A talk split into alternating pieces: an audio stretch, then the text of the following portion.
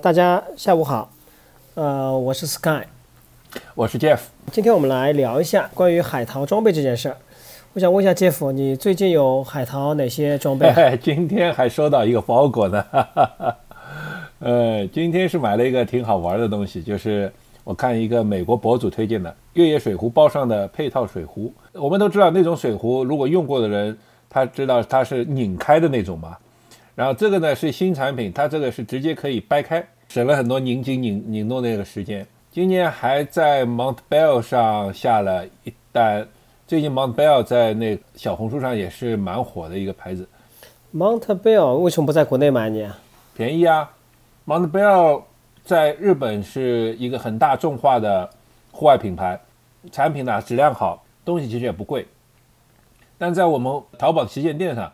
东西要贵很多了。我看了一下，比如说以现在小红书上最流行的 Rain Dancer 雨舞者及 Gore-Tex 冲锋衣为例子的话，在日本海淘一件大概才算上税，大概才一千多一点点或者一千上下。然后在国内买的话得一千七八百块钱，差还是蛮多的。你说的这些包括了那个运费啊，还有到付的税金吗？对的，我这个说的都是包含进去了。啊，那是便宜蛮多的。嗯，所以回顾我们这个主题啊，就说你为什么会海淘嘞？你问，如果你问我的话，早些年头的时候，可能主要是为了便宜。中国和国外之间的差价还是蛮大的。嗯，我以前海淘过始祖鸟，海淘过其他的一些东西，都是为了，主要是为了便宜。像最近几年，我们现在天不管天猫旗舰店、天天猫海外购啊、京东海外购啊，都蛮发达的。而且最近三年，嗯，我我亲戚也不能很方便的来往于上海和美国之间。最近的海淘倒是比较偏重于买中国买不到的东西，有很多东西就中国买不到，那么海淘还是蛮方便的。那 Sky 你呢？呃，我是其实这几年海淘比较少了，我主要还是猎奇一些新的品牌，因为刚刚就像你说的，其实最早的时候我们海淘就是很多品牌站在国内。它没有自己的经销或者分销，比方说大家可能耳熟能详的，比方始祖鸟啊，因为最早的时候在国内好像也没有正经的这个经销商，除了亚马逊开始做以后，还有包括这个 Patagonia 也是的，包括你刚刚说的蒙特贝尔，其实往更早的时间推的话，其实国内它是没有正规的品牌代理或者经销商的，啊，那这个时候你可能海淘可能会比较方便，因为品类可能会更多。啊，就我个人，那最近几年其实越来越多了嘛。其实我们现在能说得上号的，或者说能被大家这个所知晓的，其实在国内它都已经有了这个相应的这个代理商。那我现在主要这个想海淘的品牌的话，主要还是呃第一个新品牌啊，在国内现在可能根本没有啊，这品牌可能在国内没有卖。比方说像 Tracksmith 啊，啊近几年流行的这个跑步的一个品牌。还有呢，就是说刚刚说的这个蒙特贝尔，因为你上次你也介绍给我了，那明显就是它比国内有更多的这种款式了，这款式会更多。然后这这个说起这蒙特贝尔，我上的官网看了一下，基本上，呃，我觉得就是迪卡侬的同样的一个版本，就是你所可以想到的东西里面都会去有，然后甚至比迪卡侬会更全啊。从服装类和装备类的角度啊，还有一个很重要原因，就是刚你说的，就是价格会比较便宜。嗯，你比方你刚刚说的蒙特贝尔。比方说，我们大家这个喜欢的始祖鸟，像帕达高尼亚，但尤其是帕达高尼亚，我觉得国内真的是卖的比较贵了，包括始祖鸟也是比较贵。相对来讲，你国外，呃，加上这种海淘的转运费也好啊，税金也好，还是比国内的价格要便宜不少的。所以对我来讲，就是说啊，猎奇新的品牌，有更多的款式，还有价格比较便宜。说到始祖鸟，真的是我觉得是非常非常离谱，我觉得。那始祖鸟我其实是买了好多年了，那个几十几二十年都有。今以前是去去美国出差或者去日本玩的时候，顺手带个一两件回来。尤其日本款式也全，呃，还能退税，价格其实比一般的运动品牌高一点点，但是绝对没有像到现在这么离谱的地步。比如说它，比如说现在市面上比较流行的棉服，海淘的话也就标价也就一千多一点，如果碰上。海外网站经常有的打折的话，可能八九百就能拿到手。啊，现在在中国什么卖到什么价，这个大家其实上网都知道。自从它被国内国内购买购买下来这个品牌以后，这个价格真的是很离谱。呃，这个我倒我自己的感触啊，我觉得车可能经过两个阶段吧。嗯，我们先不从代理商的这个角度去考虑。第一个，你记不记得啊？就它出了这个商务款、商务系列，啊，它有很多做类似于像风衣和西装、休闲装的这个外套。从这个时候开始，它的定价我觉得应该直接飙升到万把块钱了。啊，这是一个。第二个以后呢，就是你刚刚说的，可能它。呃，换了这个被收购以后，然后他其实换了代言人的，他在国内他是有代言人的，他代言人应该是超模吧，我记得我没记错，所以这个时候他整个的定位就在商场里面。冬奥会的是，呃，今年冬呃去年冬奥会的时候有一个全中国第一的代言人，这个我们就不多说了。OK OK OK，那 Jeff 啊，一般你会在哪些网站进行海淘呢？呃，我对我用的最多的是亚马逊了。我一般简称中亚，就是中国亚马逊，它是彩陶最方便。其次来说呢，我用的用过那个叫 Wiggle，W I G G L E 这个网站，它是一个英国的网站，然后也是运动品比较多。之后用的就是 Montbell，呃，你呢？呃，我刚刚说了，我其实以前用亚马逊还比较多。那最近一两年的话，我用 Tracksmith，这会儿我也会跟大家做一下介绍的。呃，还有一个就是那个 BTC，啊，这是跑步的这个小伙伴应该都知道这样一个品牌，呃，主要是这两个网站了。这亚马逊我也想你跟我们大家稍微介绍。其实我当然知道有这个这个中亚呀，还有日亚呀，但我总觉得上面的东西，呃，第一个好像挺难搜索的，第二呢好像品类也不是特别多。但是我觉得你特别喜欢在亚马逊买东西。呃，你说的没错，亚马逊。其实最讨厌的一点就是它的东西啊，它的描述非常不准确。像这么大一个购物网站，它甚至于还会发生过照片和东西描述不符合的这种情况，你不可想象吧？就是他的老板杰夫贝佐斯前之前还是全球最最有钱的富豪，对吧？然后他也是全美国可能全世界最大的一个购物网站，但他对商品的描述啊，或者对这些搜索极其不友好，极不好。但是好处是什么呢？就目前为止，所有购物网站里面，相对来说，它的价格和产品是最齐全的。它的价格来说呢，其实在中国买的话，它还包亚马逊还包包税了，包税包邮费。如呃，如果你不参与它一个会员，大概每年两百多块钱的话，它就包包你邮费。那如果你不是会员，那要买到一定份额以后，它给你包邮费。包邮费那挺重要的，包邮费，因为尤其是就是说你买的东西比较重啊，或者体积比较大，这点就是，呃，很很很很重要了。就，对对对对对。然后包税其实也蛮蛮好的，它的包税不是指你完全不付税啊，而是他会给你预估一个税，一般来说是百分之十，不是很多的，就百分之十上下。他估预估好这个价钱之后呢，如果你实际产生的税费高于它，你不用补钱。那如果你产生的税费少于这个数字的话，他反而还会退钱给你，所以综合来说，它真的是挺方便的。嗯，那一般你会在亚马逊上买哪些品牌呢？我在亚马逊上最近一段时间买的多的，都是一些我非常熟悉的，就像我刚才说的，嗯，它的描述啊，它的东西这个非常之不准确，所以只是买熟悉的。比如说我买一些像 Smartwool 的，呃，美利奴羊毛的衣服。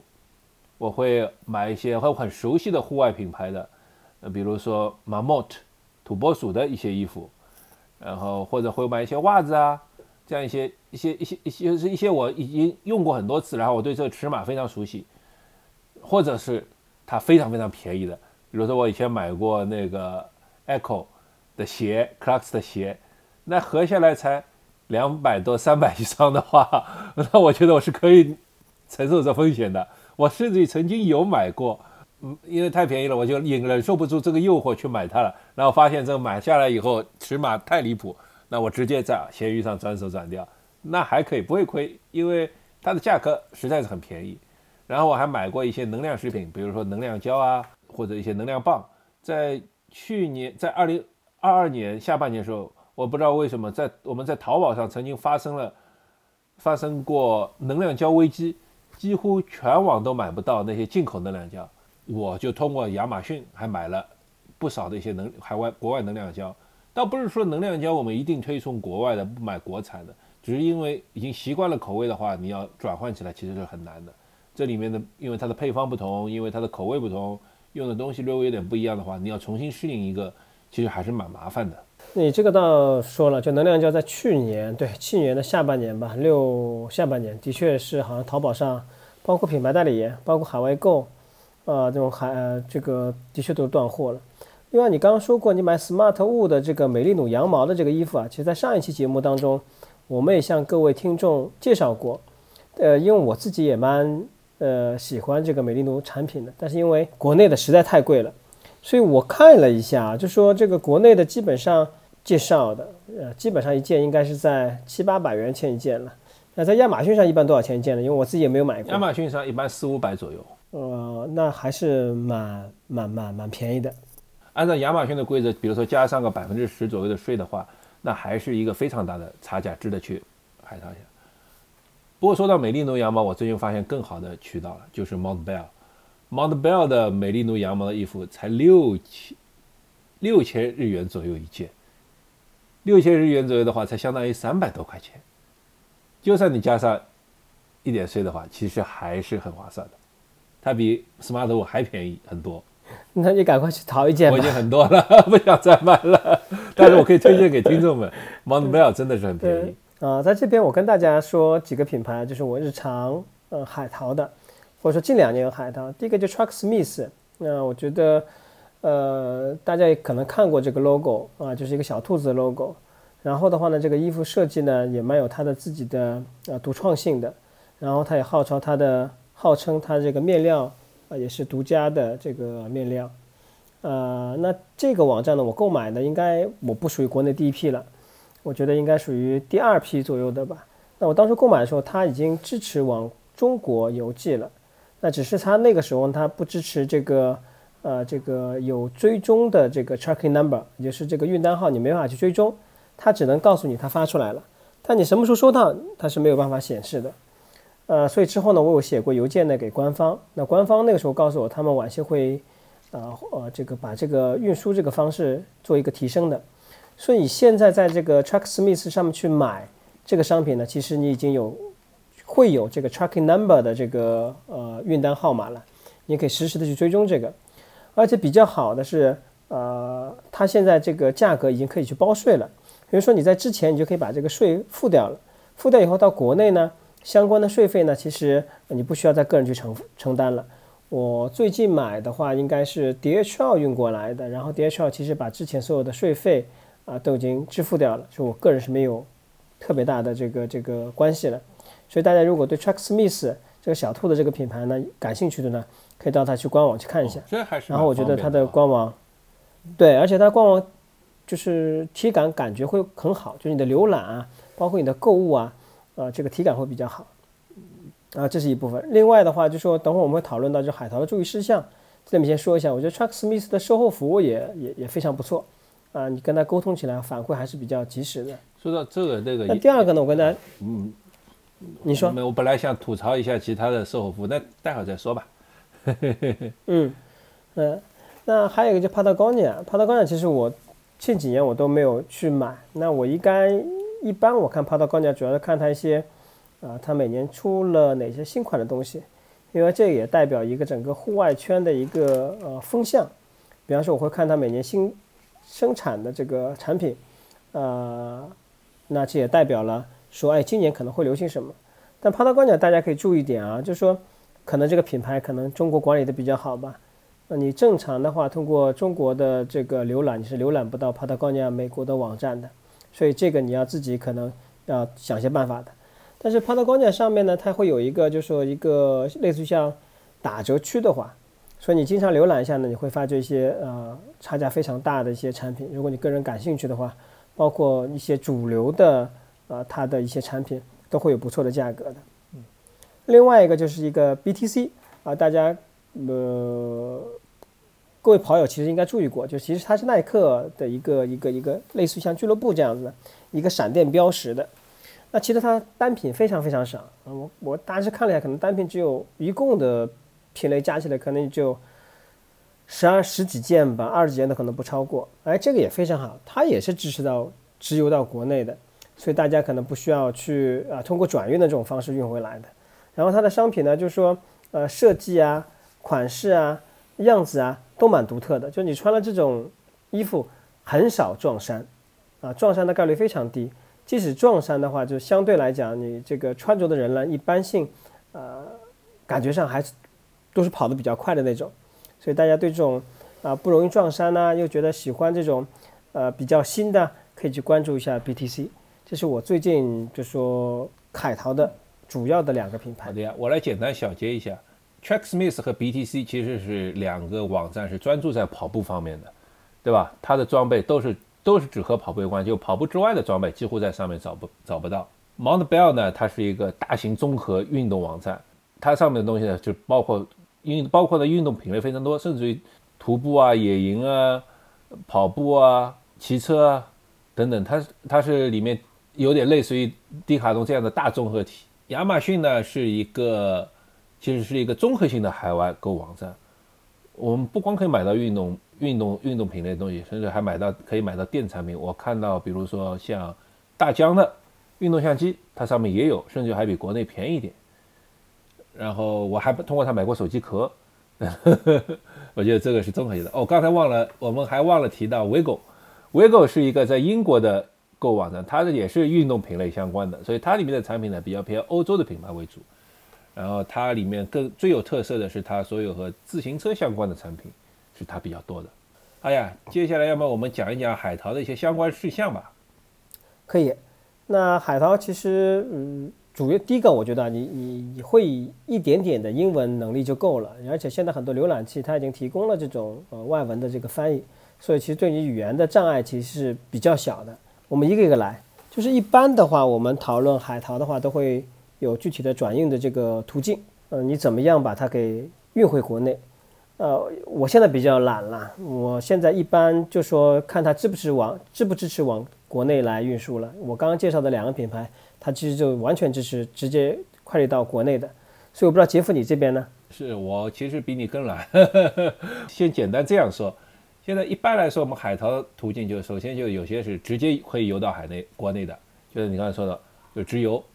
然后第二种呢，其实通过转运。转运的方式就是说，嗯，有些专门提供这种服务的供应商嘛，他们在某些，比如说在他们在全球各地会有些仓库提供一个收货地址，你可以把在运动品的商商网站上呢买到这些产品，寄到这些转运地址。这些转运地址呢，收到你的收到你的包裹以后呢，他们再通过他们再给你邮寄到国内，这样转运。第三种方式当然就是托人肉人肉带回来，或自己去人肉带回来。那我和你差不多，我一直是。基本上都是选自由国内的，因为我觉得这样最省麻烦，而且你如果转运的话，谁知道中间会发生什么呢？通过人家转运，万一中间掉了，或者万一损坏了，那讲不清，对吧？这个可能性还是蛮大的。那好，但是转运也有好处的，就是有很多很多网站是不支持只有国内的，它只发到只发到那些国外的地址，那么就转运就有优势了。同时，还有些时候这些像像像比如说美国。它有些州是免税的，那你如果用一个免税州的地址去接收这些包裹的话，你可以额外再省个百分之十到二十，这个也是一个蛮有诱惑力的。呃，所以我其实 always 一直喜欢只有国内，因为我这人真的是极端怕麻烦、怕扯皮，所以就就还是让他直接邮过来的最省事啊也最安全。嗯，现在转运其实比以前要正规很多啊，大家可以在网随便搜一下就可以搜到了，包括。啊，淘宝啊，包括闲鱼啊，上面都会有一些相关的转运的人，啊，这个不像以前了，而且现在的费用啊，也比以前更加这个透明了，所以大家可以看一看，就是转运的话，啊，从国外到国内的话，一般就是三种途径，啊，呃，邮寄回来。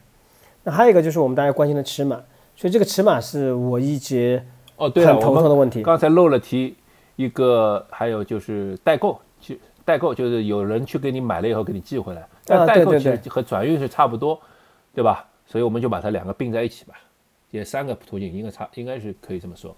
对的。然后的话，这个尺码的问题的话，这个我一直很头疼，就是我不太敢，就说我只是我会首先我自己会仔细看它的尺码表。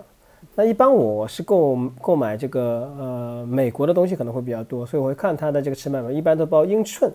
所以你要仔细的换算一下。换算好了以后呢，你要还知道自己的大致的这个尺寸。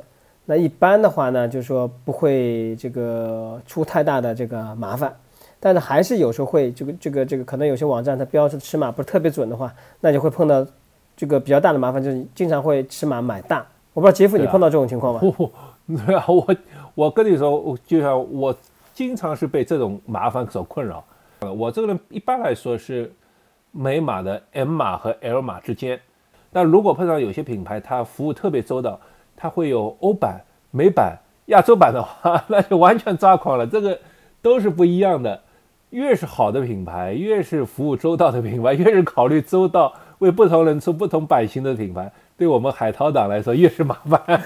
倒是那些偷懒的，所有都是一个版型的，那倒是反倒是我们，呃，容易选了，对吧？对的，我这个在早期的时候，我的感觉特别明显，就是我们买一些，包括帕塔高尼也是，它那个版本，它那时候还没有出这种呃所谓的叫修身版呐，或者紧身的这种版本。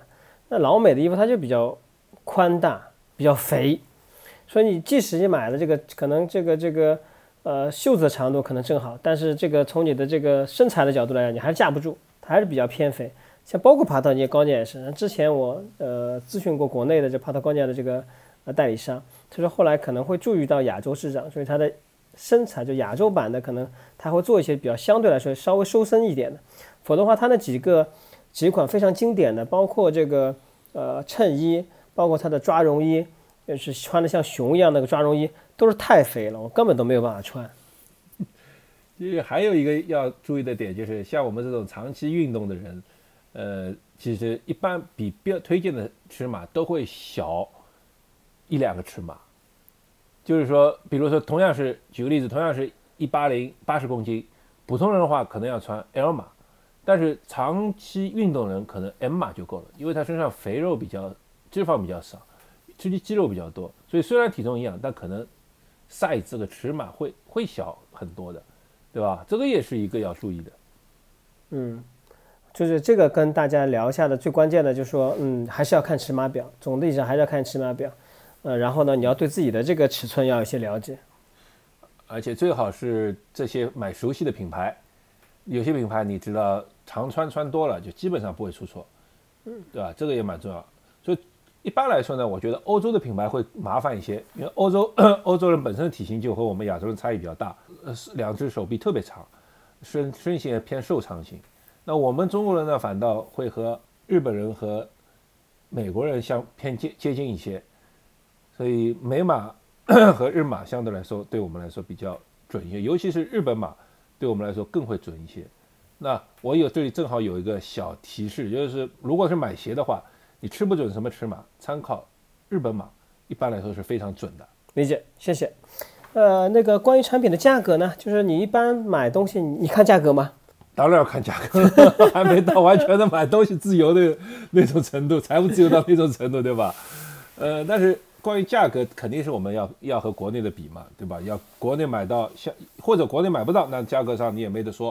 那如果国内同样买到，那你肯定至少要便宜一便宜一些，便宜相当一些，你才能才能我才能就是克服我们海棠中产生各种麻烦。就像我们刚才说的，海棠中毕竟会产生各种麻烦。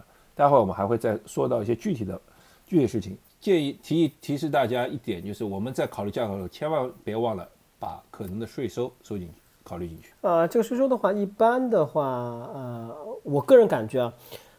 有的时候你会被税，有的时候你不会被税，呃，这个也没有什么固定的规律，但是跟你购买的金额呢，肯定是有相关性的。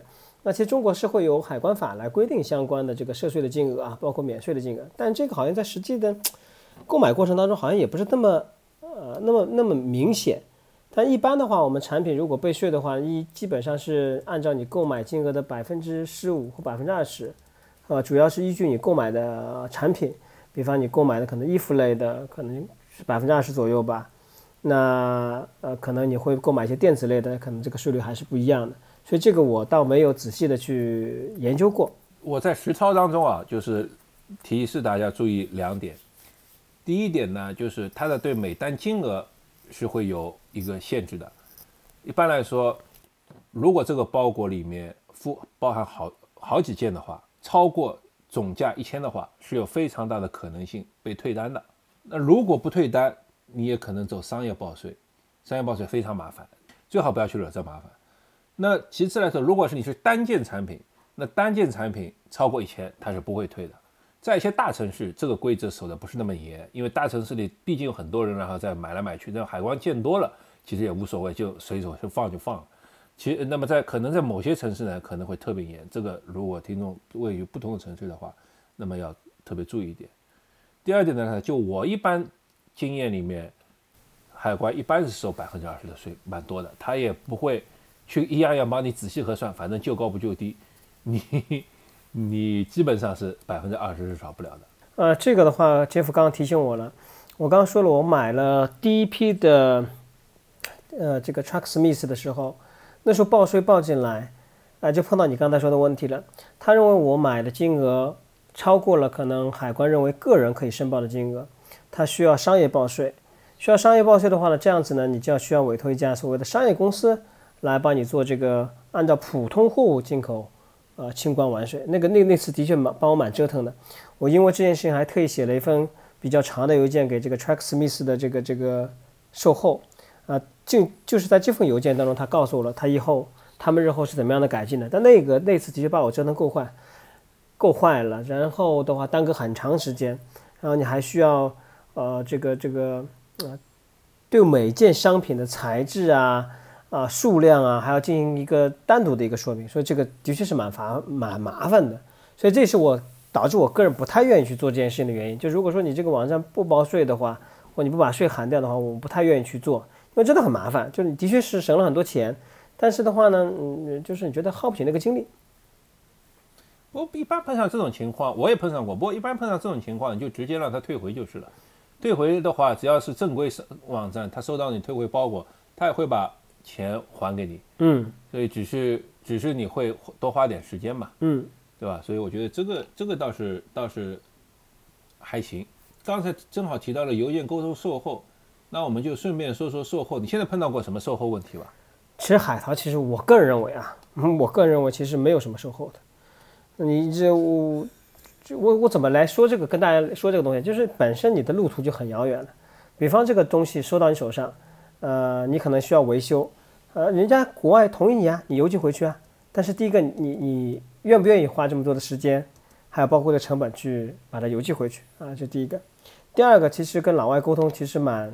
蛮简单的，就如果说你这个呃不喜欢，它是可以让你退回去的，你自己负责邮费就好了，你可以退回去。还有一个就是说呢，他可能会发错货了或怎么样子，那基本上他会把这钱退给你的，就你这个付这个单品的这个钱，他会退给你的。还有一个就是说，不像我们国内啊，嗯，你不管通过任何的这个购物平台去购买，你碰到售后服务，你都可以马上通过即时聊天的方式就可以取得这个沟通了。然后也很快就可以帮你解决，但是在国外购买的话，的确是需要，呃，有有两种方式了。第一种方式可能我用的比较多的，就邮件沟通，它会专门有一个售后服务邮件的。你通过这个售后服务邮件呢，你就写邮件给他，告诉你碰到的问题，呃，看他们怎么办。这是第一种。第二种的话呢，呃，它其实会也有一个类似网页版的这个即时聊天的软件，你可以打开来的。但这个呢，它是有时差的，就是说你这个白天跟他联系，你也碰不到人的，可能到晚上你才可以跟他联系，才可以得到回复。所以我个人的话，通过邮件沟通会比较多的。要邮件沟通就回到一个问题了，就是邮件沟通的话，一般你要稍微会点呃这个英文，那这样子可以把你的问题给表述清楚。我其实，在售后上踩过一个小坑，但不能说完全是坑吧？这怎么回事呢？就是在也是在中亚上，亚马逊上。嗯，购买东西嘛，中亚其实以前服务都蛮好的，它包括你可以免费退啊，什么东西。但自从它逐渐退出中国市场以后啊，它这个就是服务下降很大一截，都外包了。我曾经买过一一件东西，他当他说的是你可以一个月之内，或者我忘了具体时间，两星期啊一个月之内你可以无理由的退货，然后我就选退货了，他安排了中通的，好像是中通的人来收走了，那收走了过了。一一个一两个星期，他要给我原样退回来了。我仔细研究了一下，发现中通根本没把我把这个东西出去，他在站点兜了一圈就给我送回来了。哦，我就很离谱嘛，正好又赶上那时候新冠大爆发，完全没心思处理这个事情，我只能把这个包裹就就重新拿下来。还好我用还能用，只是觉得不太满意而已。这个所以我觉得大家也需要注意的，就是海淘这个基本上就当做它没有售后吧，除非丢包丢包你损失多钱了，你去找找他看，不然的话你就当做没有售后这回事了。你这就是便宜的钱是有代价的。如果这么想的话，你很多事情就气势很多。嗯，至于关于丢包这个事情，我跟大家说一下，就是说，呃，我因为买了比较多次数的这个 Tracksmith，呃，在第二次的时候，呃，我因为他有这个告诉你他发货这个时间，但是他没有办法更新给你说这个东西到哪里了，它具体的这个运输的状态，所以第二批的时候呢，我这个货就发现了。很长很长很长时间没有收到，我也不知道东西在哪里。那同样如此，他们也不知道东西在哪里。那我就写邮件给这个品牌方了，品牌方告诉我说，你如果再等多少时间，我告诉我好像应该是七天还是十天左右，说如果没有收到的话，那需我写封邮件给他们，他们会把这个订单的钱款退到我的账号上。那说来也巧，呃，基本上可能过了三四天以后，这个快递送过来了。那我后来发觉原因了，它可能上面那个那个门牌号写错了，所以导致了我一直没有收到这个，呃，这个件。这个门牌号写错就是可能在因为呃，大家如果注意到的话，它一般会在国内它会有一个翻译的，啊，告诉你这个中文是几弄几号几室，这可能门牌号写错了，所以后来我也就没有再写邮件给这个这个平台。所以为什么要跟大家分享这个故事呢？就是一般性的话，如果你在国外的大的平台。啊，购买东西的话，如果发现丢包这个事情，你一定要及时的去跟品牌平台去反映，尤其是没有这种 tracking number 的，呃，那要获得品牌的这个平台的这个认可，一般性啊，嗯呃，这个老美的网站都还是比较诚信的，只要你的确没有收到，他会把这个钱款退给你的。你说到这个物流追踪服务啊，我不得不表扬 Mount Bell 了，Mount Bell 这个它的。运送啊是用的 EMS，国内也是对接 EMS，它是非常非常详，是我现在看到最详细的一个物流供应物流物流商了。就是他从那边发货一直到这里进海关，海关怎么收到，海关怎么回复，什么时候出海关，什么时候再从你这，我每一步都有都有每一步都有信息，真是真是那个非常非常详细，所以你完全没有焦虑。或者说你的焦虑就在于啊，怎么这个到了这个这个站点，怎么三天还不给我转转过来，或者三天还不给我发过来，这个你会焦虑的。但是这个真的是很详细，他说到海关就到海关了，然后到了海关不久，然后就就就你你就会收到，比如说要不要交税啊什么。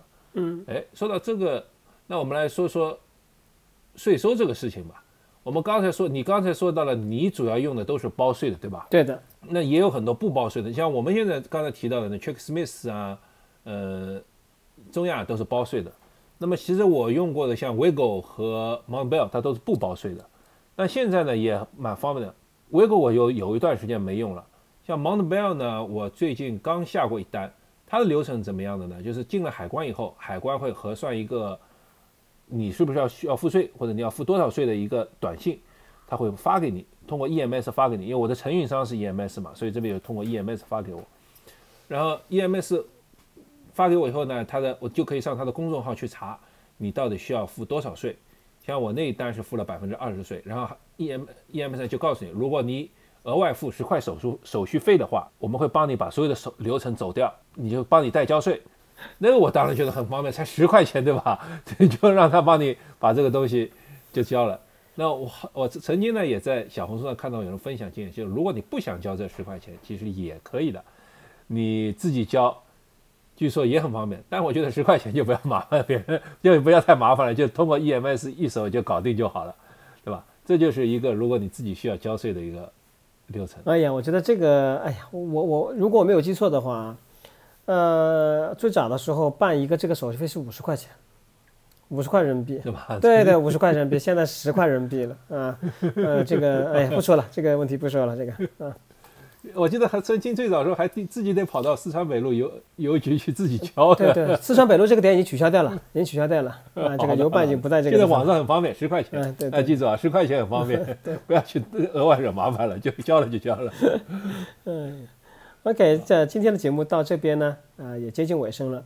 呃，其实我哎，等等，我正好想起来一个有趣的事情，你到现在海淘最大最重的东西是什么？最大最重或者你觉得最最印象最深的一单海淘是什么？或者比较有特色的海淘？啊，其实因为我海淘历史比较久，你说过最啊，我们先说吧，最大的我买过那种 Bruton 的户外用的炉子，就是有一个可能桌台面那么大，就大家可以想象有两个炉灶的那个炉子，这是我海棠不到目前为止哦，最大的。煤气灶那么大。对对对对煤气灶那么大么大。对的，这是我海棠到目前为止最大的一个。我曾经海淘过一个七星台，哦，那那太大了，太大了，那太大了。七星台有没有嗯有没有概念啊？嗯这就七星台，它重大概重接近二十公斤，然后展开的话就是像一辆自行车就那么大，不过它是贴在地上的，而且这个这个是这个单还不是我下的，是我正好我们拼我和朋友拼单。哦，这个其实也是我们刚才忘到一个忘掉一个点，有些有些海淘它是有一个，呃，要到一定金额，有些网站要达到一定金额才能达到免邮，会就会有给那个免邮费的一个折扣，对吧？所以这个我们经常拼单，拼单拼到后面我就拼了一个七星台，开被人家，请人家这应该是比较早期了吧？因为现在国内的骑行台，你看这个这个说到这个骑行台，最早是用这个呃是呃我用的是瓦户啊、佳明啊，然后前段时间说到这个迪卡侬也出了他自己的骑行台，而且价格很便宜，嗯那个时候买骑行台都是万把块钱起的。我记得迪卡侬最近出的骑行台好像只有三千块人民币啊，四千块人民币啊。这个比较特殊，这是一个滚筒，哦，就是说就像一个一个滚筒，就像一个四个四边形，就是平的放在地上，上面有三个筒，然后你自行车可以直接骑在哦，上面。对对，这个东西体积也很大，呃类似于超大这个。路面的，超大，对吧？但是，但是一般国内这个高品质的是不多的，啊，这个对自行车训练也蛮有帮助的。反正这个也不是我们今天主题，就不谈了。我就最多是扛，还是托人家 给我弄回来的。其实今天我们呃说的这个题目，我跟杰夫很早就商量了，说哎我们要不讨论一期海淘啊、因为我们自认为是中国比较早的那批海淘人，可能差不多十五年前或者二十年前开始做海淘这个事情的，有这样经验的。但其实真正做这个题目的时候，杰夫你有没有发觉，其实我们可以聊的、可以去说的购物网站，其实已经不是那么多了。就以最早的时候，以前我们会说一些 STP 啊、REI 呀、对 Allcheck 呀，呃，其实还有蛮多的七七八八的网站。你看今天其实我们这些网站我们都没有谈到。对啊，因为我觉得其实也是很合理，因为第一嘛，其实中国确实有很多海，有就是海淘途径现在也越来越丰富了，海呃通过那个天猫海外购啊、京东啊都是有海外购的，我觉得这个事情这个就就确实是现在是发达了很多。其次来说，其实也和大家收入水平有关的。你说说白了，你如果海淘和不海淘，你差价只是不多，或者说我举个例子，差价百分之十，或或者百分之十几、二十之内的话，你根本就不值得去海淘了，对吧？而且现在国内东西也丰富了，以前很多东西国内是买不到，比如说像能量胶，国内非常非常少，在以前那后来那你只能去国外买，才有那么多选择。现在多啊，现在品牌那么多，多的我都试不过来，所以我觉得也确实没有一定那么重要，一定要去买了。对的，呃，这个杰夫说的，嗯，其实国内的品牌代理商或者品牌经销商现在也是越来越厉害了。比方我们以前看的，比方说我们刚刚说的大家耳熟能详的始祖鸟啊、Patagonia，这比较早它就有代理了。你看那些其他的，包括我们说的这个所罗门，以前我还买过所罗门的厂货啊，所罗门也比较早的就进来，而且一开始一蹶不振。后来被中国的这个亚马逊代理以后，这个社区做得也很好，品牌做得很好，包括最近几年一些呃北欧的品牌，原来你可能听的不是特别多的，啊，现在也在国内开启了专卖店，所以的确是最近的可能十年左右吧，国外的这些户外品牌在国内其实都有它自己的经销商和品牌代理商了，所以这也是导致我最近其实。呃，按年来算的，很少去海淘的一个重要的原因。还有一个原因就是现在出国也确实方便了很多。就算你去欧美很难、很很很麻烦，但去日本总是很方便。日本的市场非常丰富啊！我还记得一九年的时候，买得到名古屋的机票，来回才七百多块钱。从名古屋这种地方去的，几乎相当于你去花的时间，几乎就相当于我们从上海到北京一趟。吃了午饭，这边出门，到了那边可以去吃晚饭，那机票才七八百块钱，那真的是又方便又便宜，对吧？自己去亲身海外买也也很多，也很容易。就算你自己不去，那你周围亲戚朋友总会经常会有人出去旅游啊，去什么，那顺手带点东西，这个也确实现弄得现在海淘不像以前那么多了。嗯，然后像小淘海淘的话呢，就是就像我刚刚说的，我现在可能更关注一些新的品牌，然后你可能国内可能同质化会比较多一些，你觉得我买一些新的品牌，我穿在身上也比较舒服，跟别人不是趋于同一类的。啊，这种需求呢还是多，但这个需求呢，其实毕竟还是非常非常小众的。